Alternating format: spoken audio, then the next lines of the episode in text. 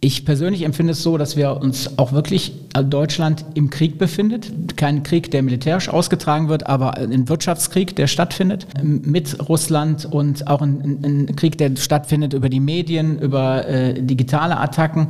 Und das wird auch nicht spurlos an uns vorbeigehen. Und da müssen wir uns als äh, gesamte Bevölkerung meiner Meinung nach äh, darauf einstellen und äh, dementsprechend auch gemeinsam versuchen, äh, Energie zu sparen. Das ist eigentlich das Einzige, was wir auf diesem Sektor momentan äh, machen können, was, was hilft. Wirtschaft Köln am Platz. Liebe Zuhörerinnen und Zuhörer, wir, die iFishing GmbH, freuen uns sehr darüber, den heutigen Podcast präsentieren zu dürfen.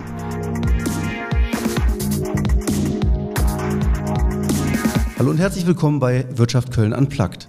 Sie denken sicherlich auch über den kommenden Winter nach und die Frage, wie Sie äh, ja, Ihre Wohnung beheizen können, ob es warm bleibt, das ist ja die große Sorge vieler Leute, nachdem wir erfahren haben, dass äh, infolge des Ukraine-Kriegs die Gasversorgung äh, sehr stark gedrosselt wird.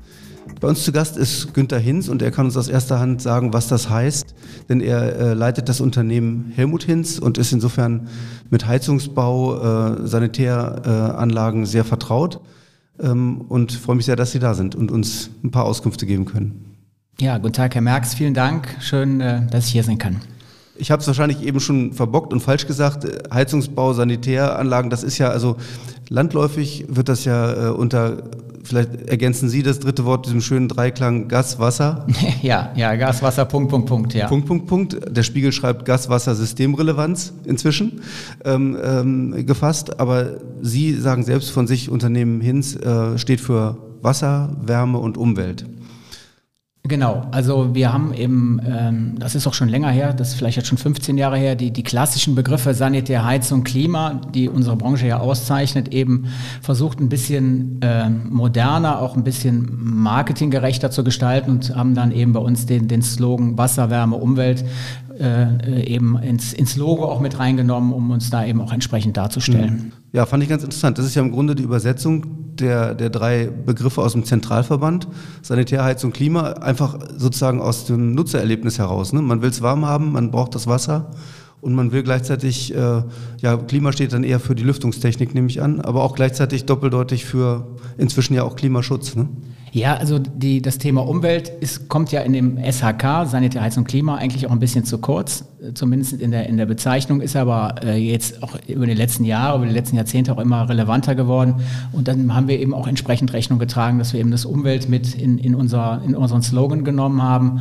Und ich denke, wir haben es, so wie Sie es gesagt haben, eigentlich auch eine gute Formulierung, wirklich mehr darauf ausgerichtet, was der Kunde möchte und was der Kunde letztendlich auch äh, äh, zu Hause haben möchte. Und das ist eben Wasser, Wärme äh, und eben auch entsprechende regenerative Energien, Umwelttechnik. Und das haben wir eben entsprechend so umgesetzt. Hm. Jetzt habe ich ja eben einleitend gesagt, die Leute machen sich Sorgen. Äh, war das übertrieben formuliert oder spüren Sie das auch in den Kundenkontakten, dass jetzt die Frage aufkommt, äh, werde ich eigentlich meine Wohnung im Winter warm bekommen?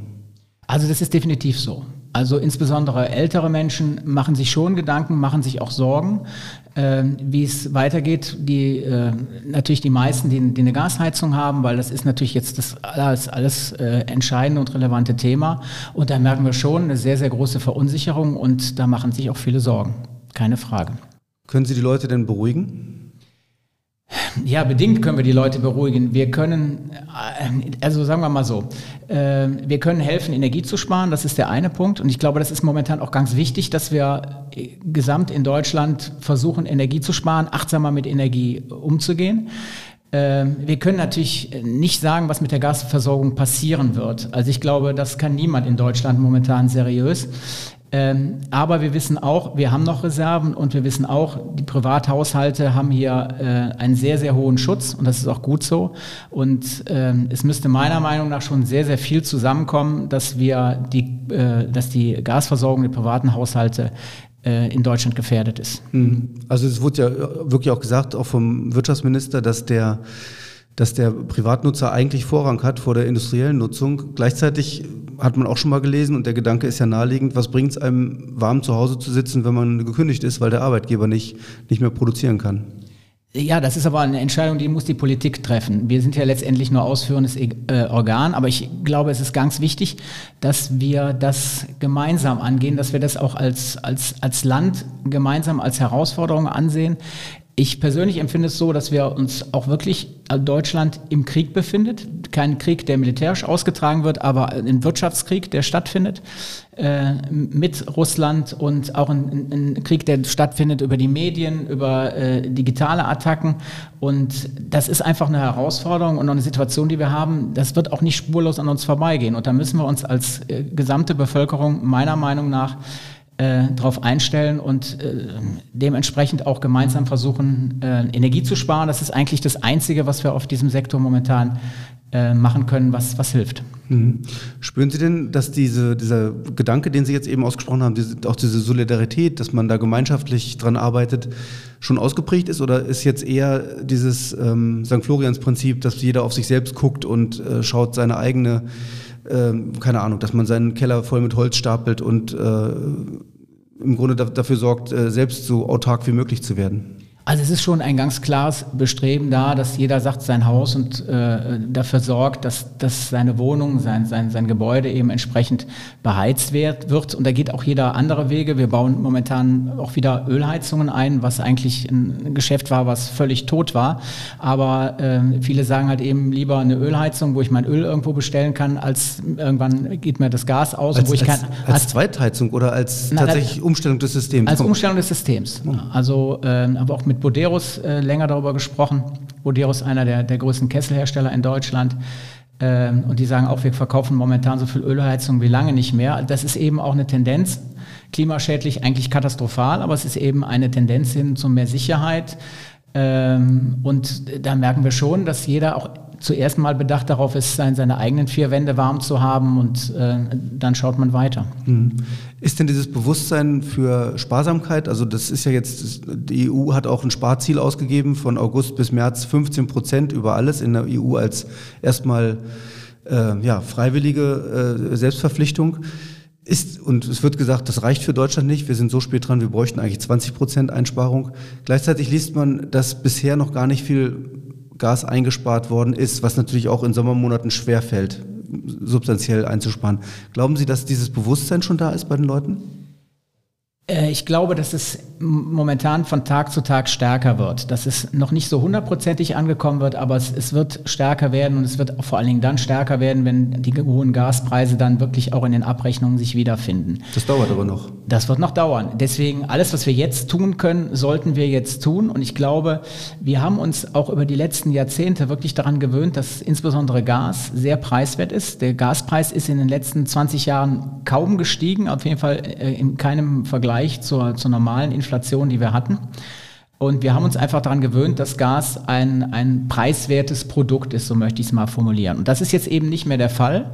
Und ähm, der erste Schritt zum Energiesparen führt meiner Meinung nach dahin, dass wir einfach sagen, wir müssen achtsamer mit, mit Energie, mit Wärme, auch, aber auch mit Strom umgehen. Ähm, das fängt zum Beispiel damit an, dass wir sagen, wir ähm, müssen jetzt nicht unbedingt 24, 23 Grad im, im, im Wohnzimmer haben. Da reicht es auch aus, 22 Grad, vielleicht auch 21 Grad zu haben oder vielleicht noch weniger, einfach mal auch mit Pulli äh, dann im Winter rumzulaufen. Denn diese Einsparung, dieses achtsam mit, mit, mit Energie umgehen, das bringt schon unheimlich viel. Wir sagen mhm. immer, 1% äh, Temperaturreduzierung sind bis zu 6% Energieeinsparung. Und wenn man das mal äh, hochrechnet, dann äh, kann man auch schnell mal seinen Thermostat von 4 auf 3 stellen, also 24 oder 20 Grad.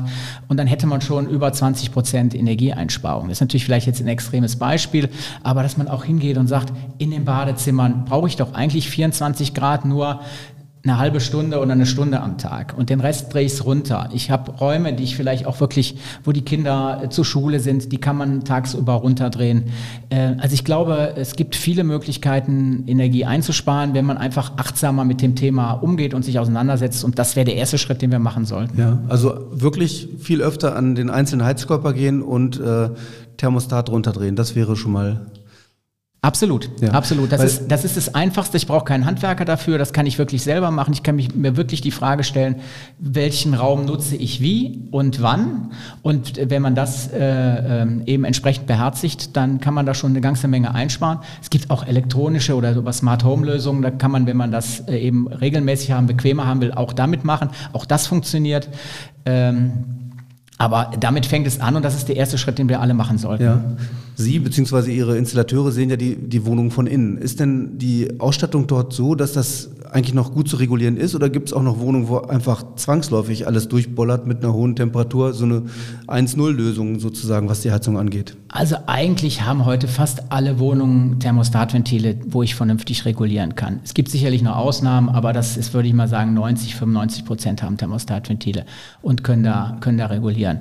Also das müsste bei fast allen möglich sein. Ansonsten habe ich wirklich auch, was energetisch, äh, die energetische Betrachtungsweise angeht, habe ich wirklich auch dann da einen, einen ganz hohen unnötigen Verbrauch und dann heizt sich auch wirklich äh, unnötig hoch. Ja.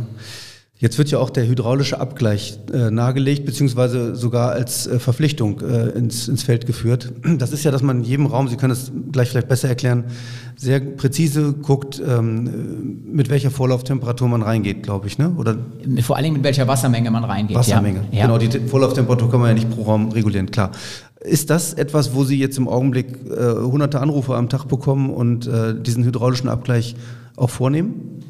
Also äh, sagen wir es mal so, wir bekommen relativ viele Anfragen oder Anrufe zu dem Thema generelle Energieeinsparung. Und da ist der hydraulische Abgleich eben ein äh, Punkt, den man machen kann, ohne direkt jetzt die ganze Anlage zu erneuern oder zu sagen, wir stellen auf ein neues äh, Brennwertgerät oder, oder auf eine Wärmepumpe um. Ähm, weil ich da einfach im Bestand die Wassermenge regulieren kann. Vielleicht nochmal kurz zur Erklärung. Was bedeutet hydraulischer Abgleich?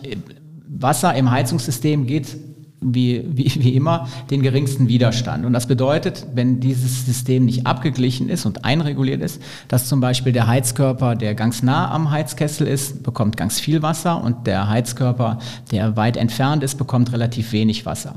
Ich betreibe die Anlage aber dann immer so, dass auch der Heizkörper, der ganz entfernt ist und ganz wenig Wasser bekommt, dass da der Raum auch noch warm wird. Und dafür brauche ich einfach zu viel und unnötig Energie. Der hydraulische Abgleich sorgt dafür, dass der Widerstand im Netz komplett ausgeglichen, abgeglichen ist und jeder Heizkörper nur die Wassermenge bekommt, die er auch benötigt.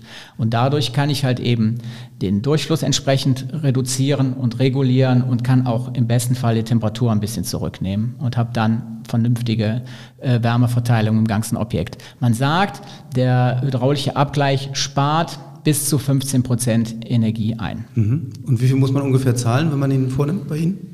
Ja, das hängt natürlich ab von, den, von der Anzahl der, der Heizkörper, die ich habe. Also je verzweigter das System ist, je größer das System ist, desto äh, größer ist auch der Einspareffekt. Ähm, und desto besser wirkt es auch, aber desto aufwendiger ist es natürlich auch. Also wir sagen, glaube ich, so pro, müssen jetzt mal überlegen, aber pro Heizkörper so 120, 130 Euro muss man schon rechnen für den hydraulischen Abgleich. Und wie ist das in Mietwohnungen? Muss das dann der Vermieter ähm, machen oder, oder kann der Mieter das auch selber oder müssen Sie sich irgendwie einigen, wer die Kosten trägt? Ja gut, die Kosten muss einer tra tragen. Letztendlich ist das eine, eine, Sache zwischen Vermieter und Mieter. Das ist eben auch die Frage, ob es eben ähm, ähm, gesetzlich vorgeschrieben wird oder nicht. Da habe ich noch, noch nichts Genaues zu äh, gelesen, aber es macht schon Sinn, es zu machen. Ähm, ja, das ist eigentlich eine mietrechtliche Frage. Ja. Die großen Wohnungs-, äh, die Immobilienkonzerne, Vonovia, äh, ich glaube die LEG, erwägen, dass sie die nächtliche Temperatur absenken auf 17 Grad. Bisher sind, glaube ich, 18 das Minimum, auch zugesichert. Was halten Sie von solchen Sachen? Das sind ja schon Eingriffe in die Privatsphäre. Ja, ähm, also erstmal muss man aufpassen, dass man zu, nachts nicht zu stark absenkt, weil das kann auch wieder negative Folgen haben. Ähm, Schimmelbildung ist ein Thema. Äh, auch, dass ich zu viel Energie brauche, um wieder aufzuheizen morgens, das muss man also sich sicherlich, äh, kann man das pauschal nicht beantworten. Ähm, grundsätzlich macht es schon Sinn, nachts die, äh, äh, die Räume runterzukühlen, aber es hängt eben sehr stark ab, wie stark ist das Gebäude gedämmt und wie äh, stark kann ich es dann machen. In einem Neubau nach neuen energetischen Standards kann ich sicherlich auch mal sagen, ich mache von 23 Uhr bis 5 Uhr mache ich aus, weil das Gebäude dann auch gar nicht so stark auskühlt. Ähm, entscheidend ist letztendlich, was der Mieter für eine Raumtemperatur dann hat in der Nacht Und es ist schon eine Einschränkung in die, in die, in die Rechte der, der Mieter. Es gibt ja auch Menschen, die einen anderen Tagesrhythmus haben, die, die nachts arbeiten und so weiter. Und dann bei 17 Grad ist das natürlich schon frostig. Also ich mhm. denke mal, äh, auch da muss man eigentlich den Konsens suchen und versuchen, da einen Mittelwert, Mittelwert, Mittelweg zu gehen. Ich glaube, da so Brachiallösungen äh, halte ich da nicht für, äh, für zweckdienlich. Mhm. Kommen wir vielleicht mal auf die Heizsysteme. Das ist ja auch ein Thema, das gerade viele Leute bewegt. Sie haben die Wärmepumpe schon angesprochen. Also ich zum Beispiel habe vor kurzem äh, nochmal umgestellt auf ein äh, Gasbrennwertgerät und war ganz stolz und dachte, das ist jetzt wirklich Stand der Technik und toll. Aber wahrscheinlich hing ich da ungefähr gedanklich zehn Jahre zurück. Äh, inzwischen frage ich mich, war das überhaupt vernünftig, das zu tun? Ja, da muss man einfach sagen, da hat sich eben Anfang des Jahres ähm, die Situation auch bei uns äh, völlig ähm, äh, verändert. Ein Gasbrennbettgerät äh, war bis äh, Ende letzten Jahres Stand der Technik, das muss man so sagen und äh, eine absolut erprobte Technik, eine ähm, auch energiesparende Technik, allerdings halt eben mit dem fossilen Brennstoff Gas betrieben. Und jetzt ist eben Gas zur Waffe geworden und dann äh, ist eben Gas nicht mehr so sicher, wie es eben die letzten 20 Jahre war. Mhm. Aber von der Technik her ist gegen ein Brennwertgerät nichts zu sagen. Allerdings, das ist auch ganz, ganz klar, die, die, die Ziele, die wir haben, dass wir in Deutschland gesagt haben, wir wollen bis 2045 äh, klimaneutral sein, beziehungsweise in Europa bis 2050, äh, die werden wir mit Brennwertgeräten natürlich nicht erreichen. Ist ein Auslaufmodell, ganz klar. Es ist ein Auslaufmodell, ja. Wie ist denn im Augenblick in Ihrem Bestand der, der Wohnungen und, und Häuser, die Sie betreuen, so ungefähr die Verwendung von Gas? Wie viel Prozent? Können Sie das über den Daumen schätzen? Also ich würde schon sagen, dass wir 85 Prozent unserer Kunden haben eine Gasheizung. Mhm. Und wohin tendieren die jetzt? Was möchten die gerne? Äh, äh, das Problem ist einfach, ähm, dass die Kunden verunsichert sind und gar nicht wissen, in welche Richtung sie, sie gehen sollen oder gehen, gehen möchten. Ähm, und das hat dazu geführt, dass wir auch wirklich gesagt haben, wenn man sich jetzt mit einer neuen Heizung beschäftigt, dann macht es Sinn, dass die Kunden erstmal bei uns vorbeikommen und wir erstmal die Möglichkeiten aufzeigen, was gibt es denn überhaupt? Welche Techniken sind momentan auf dem Markt verfügbar? Welche äh, Alternativen habe ich zu meiner Gasheizung? Und welche Lösung macht denn überhaupt Sinn? Ich bin weit davon entfernt zu sagen, dass die Wärmepumpe die Lösung aller unserer energetischen Probleme ist. Das ist sie nicht. Äh, man muss sich ganz genau überlegen, kann ich eine Wärmepumpe in, äh, in, in, meiner Immobilie einsetzen? Und vielfach ist es eben der Fall, dass eben eine Wärmepumpe eben aus vielerlei Gründen nicht passt. Und dann muss man eben überlegen, was kann ich machen, um das äh, ähm, vernünftig in, äh, in den Griff zu kriegen. Und mhm. da haben wir so, so ein bisschen jetzt für uns gesagt, wir, wir bieten unseren Kunden so ein Baukastensystem an, dass wir sagen, es ist momentan jetzt nicht die eine Lösung Wärmepumpe, sondern wir schauen uns immer an, was sind die Wünsche des Kunden. Also möchte er eine hohe Sicherheit haben, geht es ihm primär um die Kosten, geht es ihm ums Klima. Äh, das versuchen wir zusammen äh, herauszuarbeiten. Die zweite Frage ist, was bietet die Immobilie für technische Möglichkeiten?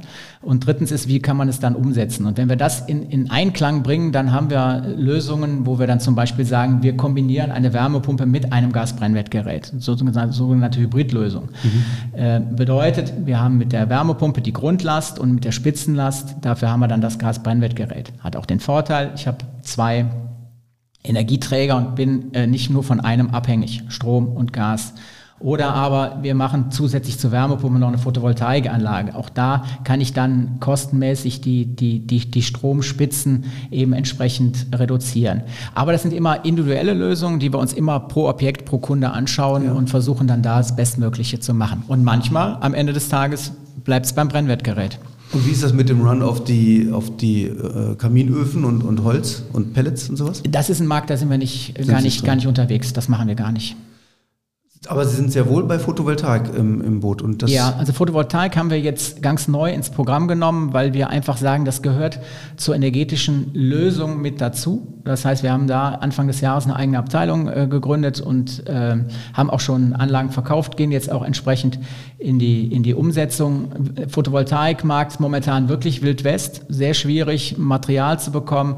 Aber wir haben jetzt wirklich sehr gute Hersteller, sowohl was die Solar Solarpaneele angeht, also die, die, die Flächen, die um aufs Dach kommen, als auch die Speichersysteme, Wallboxen, ähm, haben wir jetzt gute äh, Lösungen gefunden und wir gehen jetzt in die Umsetzung und denken, dass das auf jeden Fall ein Weg ist, ein sehr guter Weg ist, ähm, äh, künftig eben Energie zu sparen und auch unabhängig äh, zu werden und vor allen Dingen auch um klimaneutral zu werden. Ja.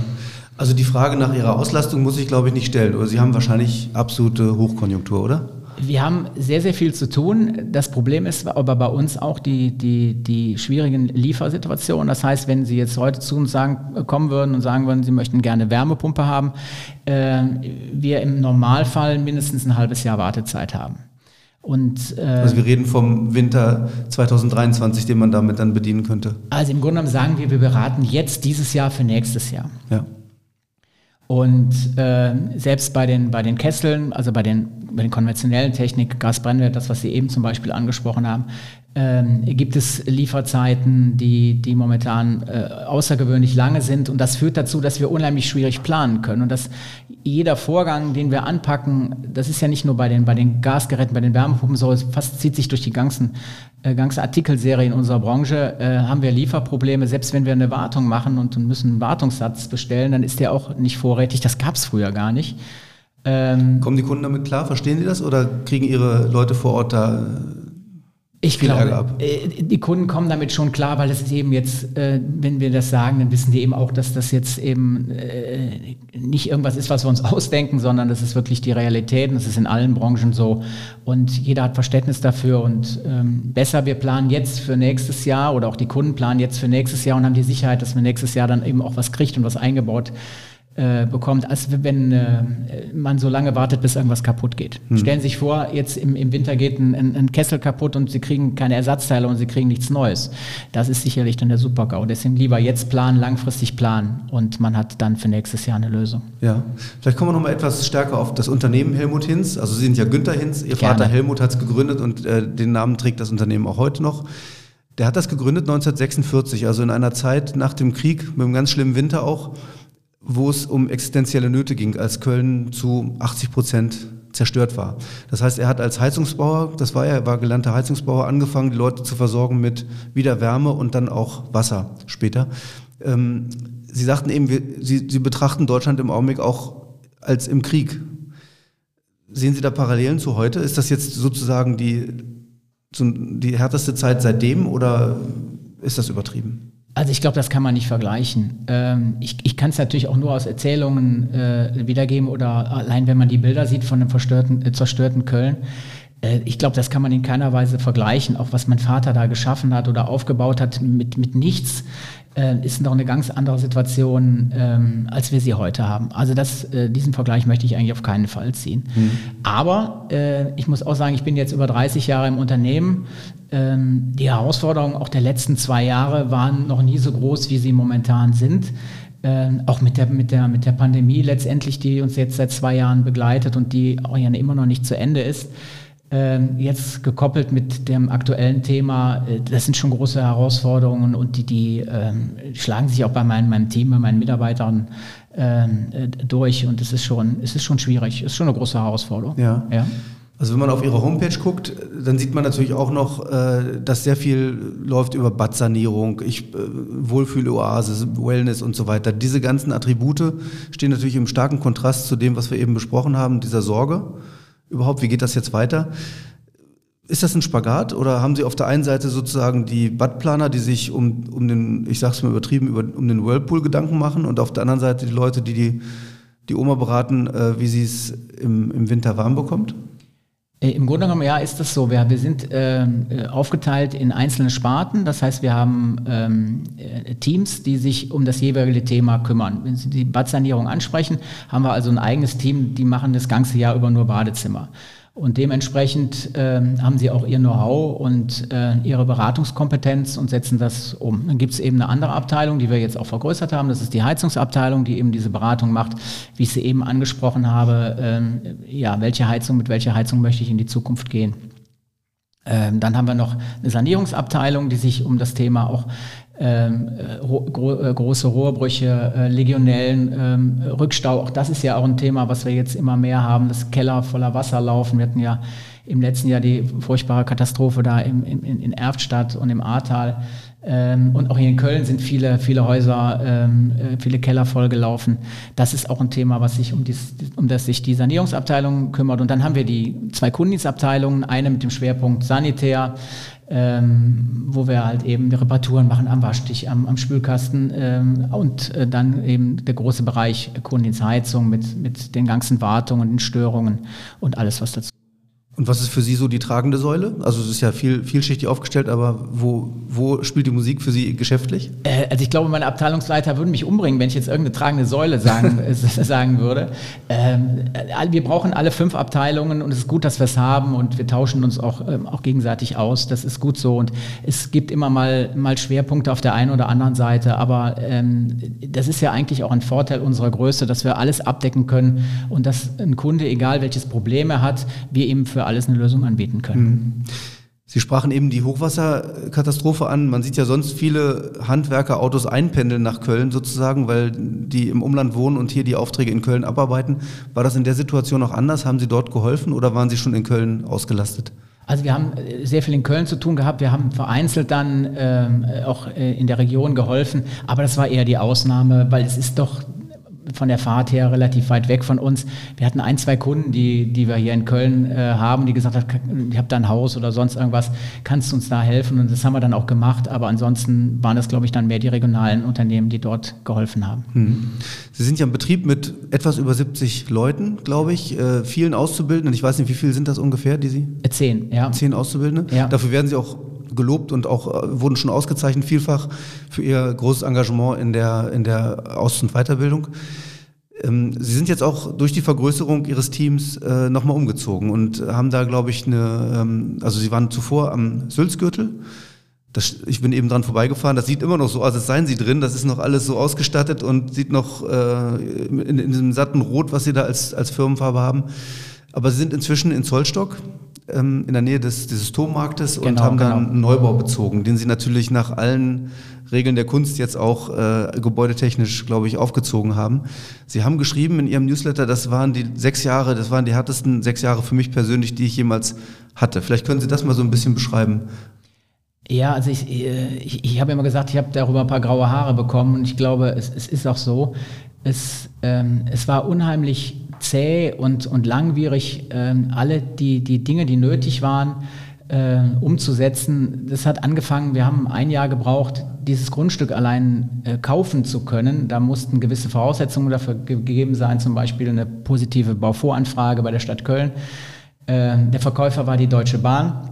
Und wenn Sie, sagen wir mal, mit so Institutionen wie der Deutschen Bahn und der Stadt Köln zu tun haben, dann wissen Sie, dass nicht alles äh, von heute auf morgen klappt und geht. Und ähm, ja, allein gesagt, der, der, der Kauf hat ein, hat ein Jahr gedauert und dann haben wir Baugenehmigung gestellt und haben dann auch irgendwann mal losgelegt zu bauen. Und äh, ich habe teilweise auf der Baustelle gestanden und habe gedacht, das, das wird nie fertig. Das, äh, warum hast du dir das angetan? Äh, das, das ist ja ein, ein, Fass ohne Boden und wird, wird nie zum Ende kommen. Und ich laufe heute noch manchmal durchs Gebäude und denke, es ist eigentlich unglaublich, dass es fertig geworden ist. Äh, es war schon extrem anstrengend, weil es waren halt eben auch unheimlich viel Zeit, den ich neben meiner normalen Tätigkeit machen musste und muss auch mal meinem Team da auch mal Danke sagen, die das auch in der Firma wirklich super abgefangen haben, die, die, die Zeit, die ich nicht hatte.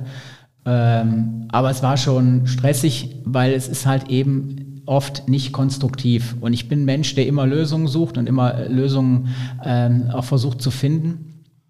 Aber sie stehen da teilweise auf der Baustelle und da wird dann auch gegeneinander gearbeitet und dann geht es überhaupt nicht da die Gewerke, die einzelnen? Die einzelnen Gewerke. Wir hatten auch äh, dann äh, in der Anfangsphase auch dann auch Probleme mit dem Architekten, haben dann äh, mitten im Rohbau auch nochmal Architekt und Bauleitung gewechselt und dann ging es Gott sei Dank auch wirklich äh, wesentlich angenehmer weiter. Aber es war schon, es hat schon, es hat schon Nerven gekostet, ja. Jetzt hatten Sie auf Ihrer Großbaustelle natürlich mal auch die Perspektive einnehmen müssen, zwangsläufig die viele Leute haben, die Sie einsetzen als, als Handwerker sozusagen.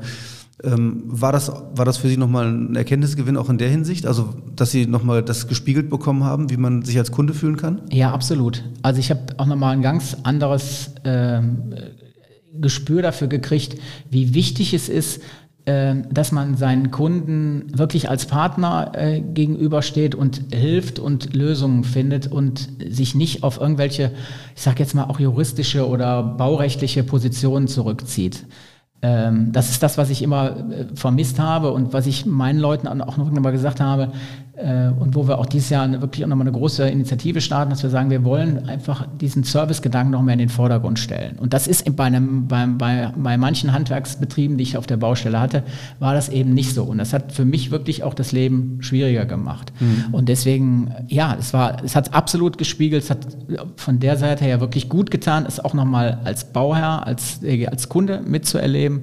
Und ähm, es waren ganz viele Sachen dabei, wo ich sage, das können wir niemals unseren Kunden antun. Das äh, würde auch in keiner Weise unserer Philosophie entsprechen.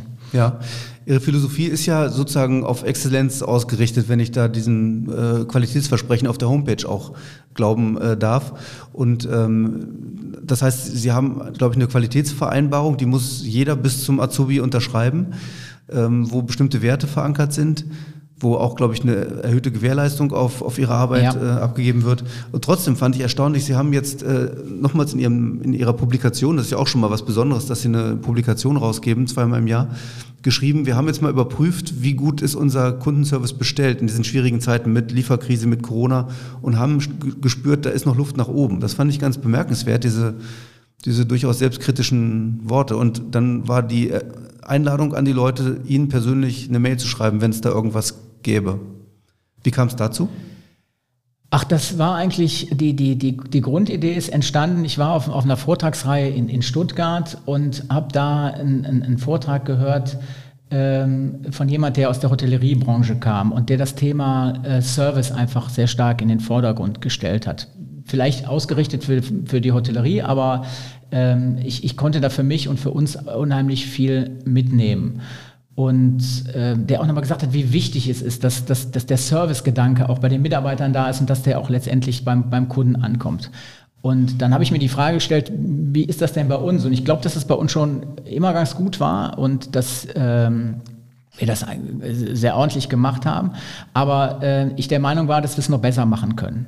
Und man muss gesagt sagen, auch das Thema Qualität, das sind ja nie Sachen, die, die fertig sind. Wir, wir arbeiten täglich an dem Thema Qualität und wir haben jetzt nochmal gesagt, wir wollen das Thema Service wirklich in den Vordergrund stellen. Das heißt auch wirklich ganz konkret, noch mehr zuhören. Was sind denn die Wünsche des Kunden? Wir haben unsere Beratungskonzepte entsprechend umgestellt. Wir wollen, dass die Angebote schneller beim Kunden ankommen, dass Rückrufe schneller erfolgen, dass wir besser erreichbar sind. Wir haben auch wirklich personell jetzt auch da nochmal nachgerüstet in unserer Verwaltung, um alle diese Dinge äh, besser, effizienter und kundenfreundlicher machen zu können. Also keine Sprachcomputer. Äh, überhaupt nicht. Keine Sprachcomputer, ganz im Gegenteil, äh, äh, ein, ein, sehr netter, äh, ein neuer Mitarbeiter, der jetzt bei uns am, am, am, Empfang sitzt und äh, die Kunden wirklich dann auch abholen soll und durch äh, das Unternehmen oder durch ihr Problem führen soll. Also wir setzen da sehr, sehr stark auf, auf Kundenzufriedenheit, auf Kundenkommunikation. Und das ist der Weg, den wir, den wir gehen wollten. Wie wir damit angefangen haben, wussten wir noch nicht, was dieses Jahr alles auf uns zukommt. Aber ich bin nach wie vor der Überzeugung, dass das der Weg ist, den ich gehen möchte, der, der für mich wichtig ist und richtig ist. Und äh, ja, und jetzt wollen wir es sukzessive verbessern. Es wird nicht alles von heute auf morgen klappen, aber die ersten Dinge sind schon erkennbar und ich bin da sehr zuversichtlich, dass das unsere Kunden auch äh, deutlich spüren werden. Ja, Sie sagten eben, wir haben personell aufgestockt nochmal. Das ist ja gar nicht so, das ist leicht gesagt, aber schwer gemacht, glaube ich. Denn die Fachkräfte zum Beispiel werden ja händeringend gesucht. Also ich zitiere mal aus einem Artikel aus dem Spiegel. Da wird der Zentralverband ähm, Sanitär, Heizung, Klima mit der Zahl, es fehlen rund 60.000 Monteurinnen und Monteure bundesweit. Ähm, um auch genau solchen Forderungen der Bundesregierung nachzukommen, Wärmepumpen zu installieren. Die wollen ja sechs Millionen Wärmepumpen haben bis welches Jahr bis 2030 in Deutschland. So, das heißt, es mangelt nicht nur an Geräten und eben Lieferengpässe sind ein Problem, sondern es mangelt auch an Fachleuten. Wie erleben Sie das? Ja, das ist definitiv so. Also wir setzen halt eben sehr stark auf die Ausbildung, um eben äh, äh, junge Menschen eben in diesen Beruf ähm, zu bringen. Das ist auch nicht einfach, ähm, weil es eben auch, wir auch am Anfang der Ausbildung dann manchmal auch merken, das passt nicht zusammen. Es, äh, Handwerksberuf ist dann vielleicht auch nicht was für jeden, der sich für eine Ausbildung entscheidet. Ähm, was muss man mitbringen? Was muss man mitbringen? Also ich sage mal, ein gewisses äh, handwerkliches Geschick oder eine handwerkliche Begeisterung ist schon, ist schon, äh, ist, ist schon gut. Ähm, man sollte relativ fit im Kopf sein mit Mathe, dass man auch ein paar Sachen äh, äh, lösen kann. Technische, technische Affinität ist, ist gut. Man sollte ein offener, kommunikativer Mensch sein. Da lege ich persönlich auch immer äh, Wert drauf, dass man gute Umgangsformen hat, dass man äh, wirklich auch diesen, diesen Service-Gedanken dann wieder aufnehmen kann und den auch entsprechend umsetzen kann beim Kunden. Ähm, und man sollte auch einen gewissen Ehrgeiz haben, um einfach zu sagen, ja, das ist eine lange Ausbildung, dreieinhalb Jahre. Und äh, das ist auch nicht immer schön. Da steht man auch im Dreck und äh, äh, kommt äh, abends in die, zurück äh, ins Büro und ist ganz mit Gruß im Gesicht oder äh, voller Staub. Also das ist nicht immer, ist nicht immer schön. Aber ich finde, es ist ähm, eine tolle Branche. Handwerk hat mich von Anfang an immer begeistert. Nicht, weil ich jetzt selber handwerklich sonderlich begabt bin, das kann man wirklich nicht, nicht behaupten, aber ich fand es immer toll wenn, man, wenn wir irgendwas gebaut haben und bin dann hingefahren und dann haben wir die Heizung in Betrieb genommen oder das Badezimmer war fertig und dann wirklich dieses Ergeb Ergebnis zu sehen, dass man was hat, was man anfassen kann und was äh, schön aussieht, was funktioniert. Das hört sich ein bisschen blöd an, aber äh, fand ich immer toll, wirklich die Ergebnisse sehen zu können. Und äh, ja, wenn, wenn einer diese Begeisterung mitbringt, dann ist er genau richtig, eine Ausbildung bei uns in der Branche zu machen. Ja, und Sie suchen auch nach Abiturienten, die das machen. Die sind jedenfalls nicht ich, ich denke, dass äh, es muss nicht unbedingt der Abiturient sein, aber es, er kann es auch sein. Und ähm, ich denke, dass in, bei Abiturienten viel zu häufig äh, es schon vorgegeben ist, dass man studiert. Und das halte ich für falsch. Ich glaube, dass es auch viele Abiturienten gibt, die einfach Spaß hätten an unserem Handwerk, an unserem Beruf, weil er ist auch fordernd und äh, man hat so viele Möglichkeiten, sich in, in den Abteilungen, in den, in den Bereichen unserer Branche zu entwickeln ähm, dass ich äh, da auch für jeden Abiturienten tolle Aufstiegschancen, tolle Möglichkeiten sehe. Und deswegen gerne auch Abiturienten. Die Anforderungen an uns werden nicht weniger und mhm. wir können jeden gebrauchen, der, der äh, was auf dem Kasten hat und anpacken will. Ja, die Systeme, die gerade im Heizungsbereich, die Systeme werden immer komplexer auch. Und, äh, Absolut das zu durchdringen ist, ist äh, also wenn ich daneben stehe und sehe, wie sowas gewartet wird, da äh, lege ich mir die Ohren an. Ja. Gleichzeitig, wie ist es ums Image bestellt? Man hat ja auch auf der anderen Seite die Leute, wenn man, wenn man ein Problem hat, ist man irrsinnig dankbar, dass sie kommen. Wenn irgendwie der Abfluss tropft, dann ist doch der Wischlappen und der Eimer und so weiter, zieht das gleichzeitig das Image auch runter? Also ich glaube, dass wir, was das Image angeht, auch ein bisschen gewinnen konnten in den, in den, in den letzten Jahren. Wir haben halt eben in der Pandemie gesehen, wir, Handwerk war ja eine der Branchen, die unter der Pandemie überhaupt nicht gelitten hat. Das heißt, alle konnten schon mal sehen, Handwerk ist ein wirklich sicherer Arbeitsplatz. Und Handwerk wird auch gebraucht. Wenn man den Klimawandel bekämpfen will, wenn man die Wohnungsnot in den Großstädten bekämpfen will, das geht letztendlich nur mit dem Handwerk. Und wir müssen als Handwerk einfach auch unsere Hausaufgaben machen, um an unserem Image zu arbeiten. Das heißt eben, dass wir auch kundenorientiert auftreten, dass wir uns nicht jetzt auf der momentanen Situation in irgendeiner Form ausruhen, sondern dass wir wirklich versuchen, jeden Tag ein bisschen besser zu werden. Und ich denke mal, dann wird auch unser Image entsprechend äh, mhm. steigen. Aber ähm, ja, ein Image hat man äh, nicht unverdient, aber ich denke mal auch, ähm, bei uns hat sich viel getan in der Branche. Es gibt viele äh, Kollegen und viele äh, Firmen, die ich kenne, die auf einem ganz hohen technischen Niveau unterwegs sind. Und ähm, ja, das hat mit dem Handwerker, der mit dem grauen Kittel durch den Keller läuft, äh, ganz wenig zu tun. Sie haben Schwierigkeiten, diese zehn Ausbildungsplätze zu besetzen oder fällt Ihnen das eher leicht? Ich sage mal so, als, als, als großer Betrieb sind wir in der Wahrnehmung, ähm, glaube ich, anders aufgestellt als ein kleiner Zwei-, Drei-Mann-Betrieb. Das heißt, wir haben, was Ausbildung angeht und Ausbildungsplätze angeht, haben es vielleicht ein bisschen leichter. Wir machen auch viel in den sozialen Medien, dass wir darüber werben und ähm, ja, ich, ohne jetzt da überheblich zu sein, aber ich glaube, Firma Hinz ist in der Branche schon bei dem einen oder anderen ein Begriff und das führt eben auch dazu, dass wir ähm, auch ein paar Anfragen mehr haben als vielleicht ein anderer mhm. Betrieb. Deswegen sage ich, es ist schwierig, aber äh, es ist äh, lösbar und mein Ausbildungsleiter muss schon viel Zeit investieren, um dann auch unter den äh, Bewerbungen, die wir haben, dann die richtigen rauszuholen. Die machen auch ein Praktikum bei uns vorher. Aber ähm, ja, es ist, ähm, es ist machbar und es, ich denke, wir haben es in den letzten Jahren ganz gut gelöst. Ich fand ganz interessant, wie Sie suchen nach Auszubildenden. Das ist nämlich, wir suchen Fachkräfte für Klimaschutz und bezahlbaren Wohnraum. Also Sie holen die Leute genau dort ab, an den, an den, an den Schmerzpunkten sozusagen, wo, wo auch gerade junge Leute sich zu Recht Gedanken drum machen.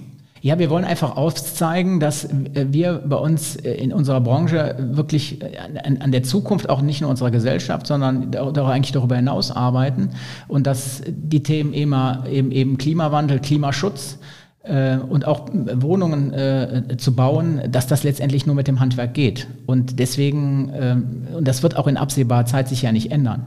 Und das haben wir eben mal in so einem in, im Artikel auch mal versucht äh, darzustellen dass äh, wir wirklich eine Zukunftsbranche sind und dass äh, junge Leute bei uns auch wirklich eine sehr, sehr hohe Sicherheit haben, dass ihr Arbeitsplatz in dieser Form, wir auch in 20, 30 Jahren noch Existenz ist. Und das ist in, in, in einigen anderen Branchen, Banken, Versicherungen, die da einen anderen Weg gehen, eben ganz anders. Und das wollten wir ein bisschen, ein bisschen rausstellen. Ja, also das ist interessant. Zukunftssicher, obwohl Sie sagen, die fossilen Energieträger sind Auslaufmodelle, entsprechend auch die ganzen Gasthermen. Das setzt aber voraus, dass Sie sich auch sehr stark wandeln. Ja, wir müssen uns wandeln, aber ähm, wir haben ja auch eine Situation, wenn wir, wenn wir darüber sprechen, 2045 in Deutschland klimaneutral zu sein. Das ist meiner Meinung nach ein Ziel, das wir nicht erreichen können. Wir können nicht äh, oder wir können nicht und wir machen es ja auch nicht von heute auf morgen zu sagen, alle Gasgeräte müssen raus und da muss jetzt was Regeneratives rein. Das geht von der Umsetzung her nicht, das geht technisch nicht. Das heißt, äh, wir werden mit Gasgeräten noch eine Weile leben müssen. Wir müssen jetzt mal schauen, wie das mit, dem, mit, mit, mit Russland weitergeht und dem, und dem Gas. Aber das ist eine Aufgabe, die können wir personell nicht lösen, die können wir technisch nicht lösen, die kann Industrie nicht lösen, die kann niemand lösen. Wir sind auf die Gasgeräte die nächsten ich würde mal fast sagen, Jahrzehnte zu einem gewissen äh, Punkt noch angewiesen, genauso wie wir auch auf, auf Verbrennermotoren im, im, im, im Straßenverkehr auch noch angewiesen sind. Mhm. Ähm, von daher äh, halte ich es eher für realistisch, dass wir 2045 eben nicht klimaneutral sind, ähm, als dass wir äh, ab sofort keine, keine Gasgeräte mehr einbauen. Ja. Sie haben eben ähm, auch die, die, die junge Generation angesprochen. Ihr Sohn, der Mitte 20 ist, steigt ins Unternehmen jetzt ein und ist auch schon klar vorgezeichnet der Weg. Innerhalb der nächsten zwei Jahre wird er in die erweiterte Geschäftsführung mit einsteigen, wo auch der Betriebsleiter Kai Fork, glaube ich, äh, dann noch mit drin ist. Ähm, können Sie da mal was zu sagen? Das ist dann die dritte Generation Hinz, erst die dritte, muss man ja sagen, 1946 gegründet. Sie sind, ähm, Sie sind sozusagen der zweite Chef und Ihr Sohn Philipp wird dann der dritte sein. Ja, also so ist es jetzt zumindest mal geplant. Unser, unser Sohn Philipp ist jetzt seit dem 1. März im Unternehmen, ist jetzt erstmal äh, vier Monate lang durch alle Abteilungen gegangen, um äh, alles kennenzulernen, vom Lager angefangen äh, bis zu den Projektabteilungen und der Buchhaltung, hat alles mal gemacht und jetzt ist er in der Sanitärabteilung gelandet, ist da stellvertretender Projektleiter momentan und kümmert sich um die Bauleitung bei unseren hochwertigen Badezimmern. Ähm, ja, und. Das war ihm ein dringender Wunsch, dass er das macht, oder mussten Sie ihn so ein bisschen hinschubsen? Ja, was heißt dringender Wunsch? Das ist so, so ähnlich, wie es auch bei, auch bei mir war. Ähm, äh, unser Sohn hatte schon eine Begabung für Mathe, Physik. Äh, und dann setzt man sich irgendwann mal zusammen äh, und überlegt, ja, welche Möglichkeiten äh, gibt es? Was, was, was willst du machen? Äh, und ja, letztendlich glaube ich, dass äh, genauso wie mein Vater immer positiv davon gesprochen hat, äh, wie schön es ist, selbstständig zu sein, dass ich das eben auch bei uns in der Familie getan habe. Und dann irgendwann mal der Wunsch und auch die Bereitschaft da war, es zu machen. Äh, er hätte sicherlich jetzt nicht äh, Energie- und Gebäudetechnik studiert, wenn nicht dieser elterliche Betrieb da gewesen wäre. Das wäre bei, wär bei mir auch nicht anders gewesen. Aber so, äh, ja, kriegt man es mit, man, man kriegt die Menschen mit. Ich muss auch wirklich sagen, wir haben auch ein super nettes Team, äh, wo ähm, die ihn da super unterstützen und äh, wo er sich auch echt wohlfühlt, äh, mit den Menschen zusammenzuarbeiten. Es ist ja nicht nur äh, das Fachliche, sondern auch das Menschliche und da fühlt er sich sehr, sehr wohl und die machen das alle ganz großartig und deswegen, glaube ich, war die Entscheidung dann auch relativ einfach. Jetzt haben Sie mich neugierig gemacht. Was hätten Sie denn sonst gerne studiert? Ich? Ja. Also meine, meine Affinität galt immer eine Zeit lang zumindest ein bisschen der, der Informatik. Also ich glaube, das wäre was gewesen, wo ich mich äh, dann auch wohl gefühlt hätte. Also nach wie vor bin ich auch im Betrieb dann, wenn irgendwo ein, ein Computer nicht läuft, der erste Ansprechpartner. Also es hat sich, Ach, so ein, bisschen, hat sich so ein bisschen durchgezogen. Äh, aber das war was so, wie ich, wenn ich an meine äh, Studentenjahre zurückdenke, das, das wäre eine Alternative gewesen. Äh, wir hatten auch, glaube ich, ein oder zwei Semester Informatik äh, damals äh, an, der, an der FH.